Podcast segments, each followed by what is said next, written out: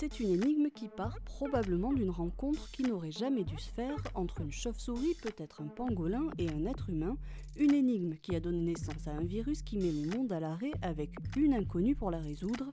Qui est ce premier humain porteur du Covid-19 Premier humain aussi appelé le patient zéro. Dans cet épisode de Laisser passer, nous avons appelé le docteur Luc Perrineau, auteur du livre Patient zéro, histoire inversée de la médecine. Il y a un moment donné dans l'histoire de la médecine où il y a une rencontre entre un patient et un médecin, un patient qui n'est pas exactement comme les autres, et surtout un médecin qui s'interroge sur ce patient pas comme les autres. Bienvenue dans Laisser passer. Bonjour euh, Luc Perrineau. Pour commencer, il y a une question qu'on pose à tous nos interlocuteurs. Est-ce que vous pouvez me dire où est-ce que vous êtes confiné? Alors, Je suis confiné à, Lyon et j'ai beaucoup de chance puisque j'ai un jardin, donc ça facilite bien les choses. J'imagine. Euh, pendant cette pandémie, euh, on a découvert ce terme de patient zéro. ces patients sont donc les premiers patients atteints d'un trouble, d'une pathologie qui permettent de poser un nouveau diagnostic ou d'ouvrir euh, des nouvelles voies thérapeutiques. À quoi ça sert en pleine pandémie de trouver le patient zéro? Alors, effectivement, le terme de patient zéro, euh, alors en médecine, il est euh, utilisé exclusivement pour les maladies infectieuses. Et c'est moi qui l'avais étendu dans, mon histoire j'avais fait donc de, l'origine des diagnostics et des théories médicales. J'avais repris donc tous les patients qui ont permis effectivement d'émettre une nouvelle théorie ou de préparer un, un, nouveau traitement ou de mettre au point donc euh, une quelconque thérapeutique. Et, effectivement, euh, en maladie infectieuse, ça a beaucoup d'importance, évidemment, hein, le patient zéro, parce que ça permet de remonter le fil de l'épidémie et d'étudier ce qu'on appelle la dynamique de l'épidémie. Hein. Toutes les épidémies n'ont pas la même dynamique, elles ont toutes effectivement un début, un pic et une fin, mais euh, voir quand et où elle a commencé peut nous aider à en prévoir la dynamique. C'est-à-dire que là, euh, par exemple, ce qu'on appelle patient zéro dans le cas du Covid-19, c'est bien le premier patient qui, à Wuhan, a été infecté. Quand on parle de patient zéro français et américain, ça c'est des non-sens. Voilà. Alors, le, patient zéro, par définition, il n'y en a qu'un. Il n'y en a qu'un, il est à, à, à l'endroit, ce qu'on appelle le foyer primaire de l'épidémie. Hein. Les autres foyers secondaires, donc la France est un foyer secondaire, ça n'a pas d'importance. Hein. C'est à partir du moment où l'épidémie a commencé à se diffuser dans le monde entier, il y aura des patients zéro dans chaque pays, dans chaque île, mais ça n'a strictement aucune importance pour la recherche fondamentale. Compte, c'est le premier patient zéro, là où la maladie a débuté, pour permettre de comprendre comment et pourquoi elle a débuté. Donc le seul patient zéro qui nous intéresse dans le cas présent, c'est effectivement celui de Wuhan, euh, en, sachant, en sachant que ce patient zéro est peut-être provisoire. Hein.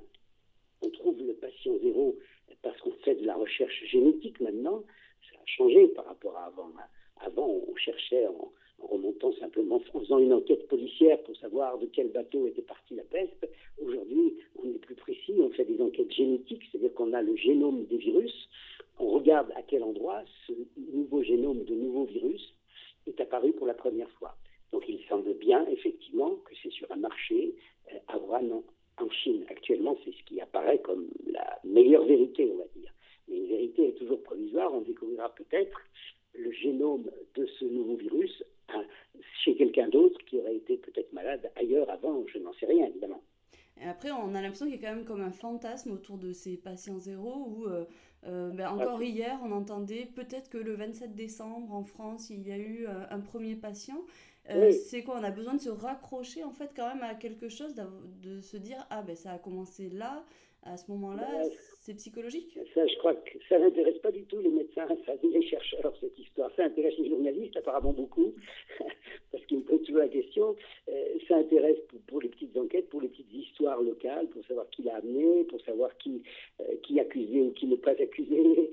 C'est de la petite politique, c'est de la petite, j'allais dire, c'est des petits faits divers, hein, mais ça n'a rien à voir avec la recherche fondamentale. les médecins ne s'intéressent pas du tout, mais pas du tout. Euh, les chercheurs, les virologues, à savoir à quel endroit l'épidémie a commencé en France ou ailleurs. Euh, évidemment, elle va toujours commencer quelque part dans un pays. Hein. donc euh, tout ça n'a strictement aucun intérêt pour la recherche médicale, la recherche biomédicale et la recherche fondamentale. Par contre, ça, effectivement, ça intéresse beaucoup les gens. C'est de la petite, c'est de l'anecdote, c'est du fait divers. avec les dérives que ça peut avoir, parce qu'il y a notamment un nom là qu'on a vu sortir dans les médias récemment, celui de Match Benassi. Elle est américaine, elle n'a jamais été testée au Covid-19, elle n'a jamais eu de symptômes, sa famille non plus, euh, mais elle a participé aux Jeux militaires de Wuhan en octobre et elle est victime d'une théorie complotiste qui la désigne comme patiente zéro des États-Unis. Sa vie est devenue un enfer. Euh, du coup, est-ce que... ah ben ça. Est-ce qu'il peut y avoir des dérives justement à cause de... Ah ben ça c'est vous qui me dites. C'est-à-dire que oui, bien sûr, non seulement il peut y avoir, vous, vous êtes en train de me dire qu'il y a des dérives. Donc je vous, je vous écoute. Mais on sort du champ de, de la médecine. Là, c'est la guerre, c'est la guerre géopolitique entre la Chine et les États-Unis qui n'a jamais cessé, qui ne cessera jamais. Chacun se balancera la faute. On inventera des, théories du complot. On inventera le fait que c'est un laboratoire qui a fabriqué le virus.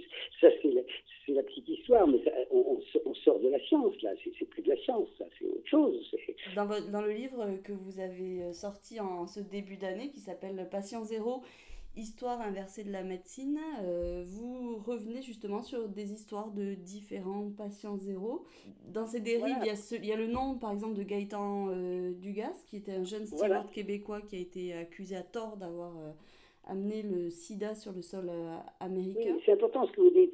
J'ai raconté l'histoire des patients zéro et vous avez, vous avez nommé Gaëtan Dugas. Et, et ça confirme bien qu'on s'est trompé. D'abord, il a moment le patient zéro réellement parce qu'on ne connaissait pas ceux d'avant. Donc le patient zéro est toujours provisoire. Hein. Il est important de le dire, il est toujours provisoire. Tant qu'on n'en a pas trouvé un autre. Voilà, c'est ça la vraie recherche.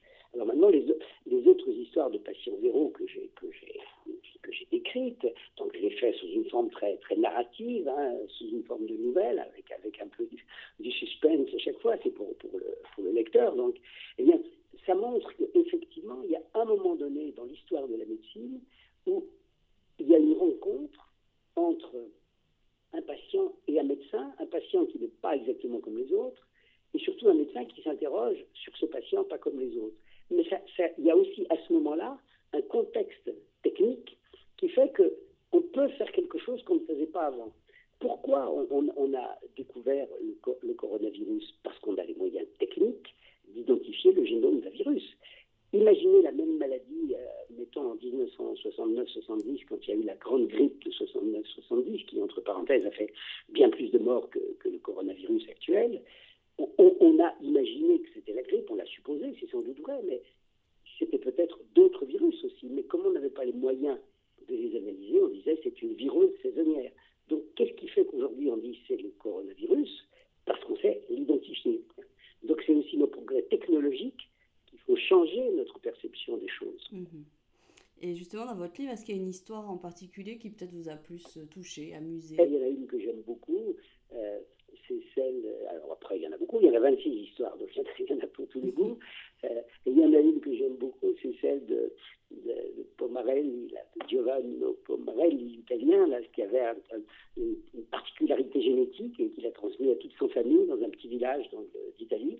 Et évidemment, cette particularité lui conférait une protection finalement contre les maladies cardiovasculaires. Et alors, c'était l'époque où le laboratoire s'acharnait sur le nouveau gène on a décrété qu'on avait trouvé le gène de l'immortalité. Donc ça a été une folie, évidemment.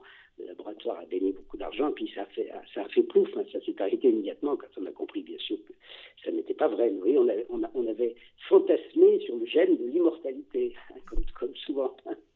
L'histoire des patients zéro, ça raconte aussi l'histoire de la recherche, de la médecine et des progrès techniques dans ces domaines. C'est nos progrès, euh, alors nos progrès technologiques qui sont très rapides, bien sûr, comme, comme vous le savez, mais euh, hélas, il faut dire quelque chose d'important, c'est que nos, nos, cerveaux et, et notre nos, nos cerveaux n'ont pas le temps de les intégrer. Hein.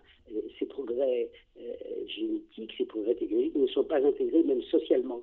Hein. C'est ce qui fait que finalement, euh, Aujourd'hui, on est dont on parle beaucoup, mais finalement, on se rend compte que nous n'avons pas intégré encore complètement le fait que nous soyons capables d'identifier très rapidement un virus, et ce qui fait que les, épidémies, ça s'est un peu inversé en fait par rapport à avant.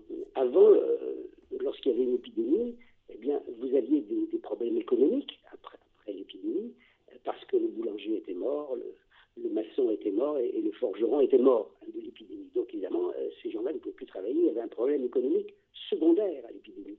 Maintenant, le problème économique précède les, les, les, la réalité épidémiologique parce que finalement on arrête l'économie alors que toutes les forces vives du pays sont en bonne santé. Notre connaissance inverse notre perception mmh. des choses. Ça, je crois que c'est très intéressant à étudier. Ça n'est pas encore bien étudié. Hein. C'est, Ce que je veux dire, nous n'avons pas intégré socialement la rapidité de nos progrès. Nous, allons moins vite socialement et intellectuellement que vont nos, que vont nos progrès, mmh. nos progrès techniques. C'est comme ça. Pour finir, il y, a une, question qu'on pose à, tous nos interlocuteurs. Est-ce que vous auriez un livre ou une musique ou un film à nous conseiller en cette période de confinement? Alors, je vous conseille, je vous conseille Passion Zéro. voilà. Euh, non, non, voilà, je plaisante. Non, mais c'est intéressant. Euh, il, est, intéressant dans le cas présent parce que justement, il explique un peu cette évolution de, nos mentalités par rapport technique. Sinon, le livre que j'aime, moi, je viens de dire. Moi, je lis des livres trop savants, donc je ne peux pas les conseiller. Hein. Je viens de lire Jean-Marc Lévy-Leblanc sur la physique, donc c'est peut-être un peu compliqué. Non, les livres que j'aime bien, c'est quoi? Lire, des, des, livres dans la collection Polémus, c'est pas mal, on apprend des choses. Voilà. Enfin, je sais pas, de, relire les classiques, de relire des poètes. Moi, j'aime beaucoup euh, Prévert, voilà. Très bien, mais écoutez, merci beaucoup. Et au revoir, bonne journée. Et vous pouvez retrouver tous nos podcasts sur nos applications et le site sudouest.fr.